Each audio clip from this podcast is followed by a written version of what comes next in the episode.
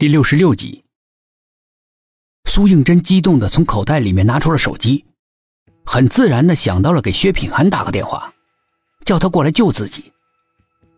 可是这里是哪里呢？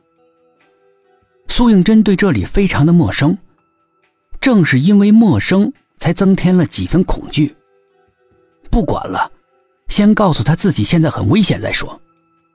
他点开了手机里的通讯录。就在手指轻轻触碰到那个熟悉的电话号码的时候，他突然静止不动了。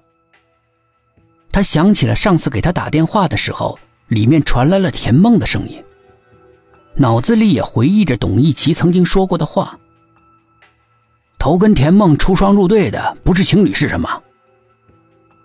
字字句句犹在耳边，心里面顿时像爬进了一条四脚蛇。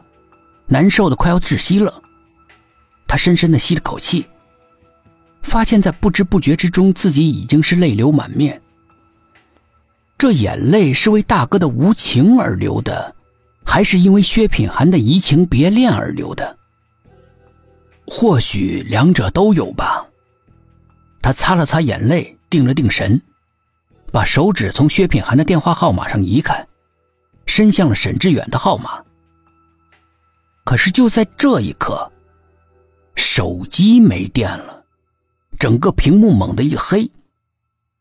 苏应真的心也随之坠入了万丈深渊，他绝望的、空洞的看着偌大的厂房，心里一片凄苦。难道自己真的就没有办法逃脱吗？想到这里，他的嘴角牵起了一个凄苦的笑。一个被亲情抛弃。被爱情背弃的人，活着也是一种折磨。人生既然如此绝望，还不如早点结束。他的头无力的靠在墙上，任由冰冷的墙壁吸走自己身上的热量。痛苦的闭上眼睛，脑子里不断回忆着刚才铁门被关的一幕。蓦地，苏应真猛地睁开眼，如一道闪电划过。他突然想起来，关铁门的那只手来了。那只手的每个指甲上，全都涂了粉绿色的指甲油。那不是大哥的手，那是谁的手？而且他也记起了，当时他闻到了一股玫瑰花香水的味道。苏应真尖着鼻子，在空气里面嗅了嗅，似乎还留有那种香水的味道。那是只女人的手。那个女人是谁？跟大哥一伙的吗？还是大哥跟这件事情毫无关系？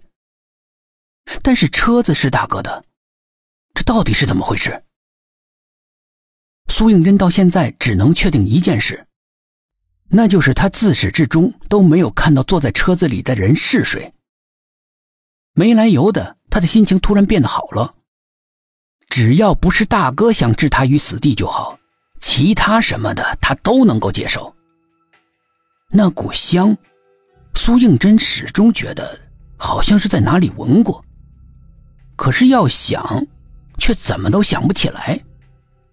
时间在思考中慢慢的流逝着，夜静静的来临了，窗外隐隐的传来了雷声，等了一天的雨可能就要下了。整个厂房已经黑得伸手不见五指。苏应真不敢再靠在墙上。夜晚的时候，墙壁的阴气会成倍的变重，里面有隐约的小鬼会吸走人的阳寿。然而，苏应真还是感到一阵阵的凉意。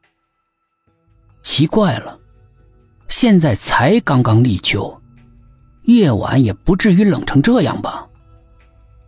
有点不太正常。他警觉的在黑暗中张望着，黑漆漆的，似乎有个东西正凑近他，近距离的观察着他。就在苏应真伸手想要触摸确定的时候，那个比黑夜还要黑的影子倏的一下就不见了。苏应真清晰的感觉到，有一阵阴冷的风匆匆的扫过去，他的心里惊冷。两只眼睛忍不住到处乱看着。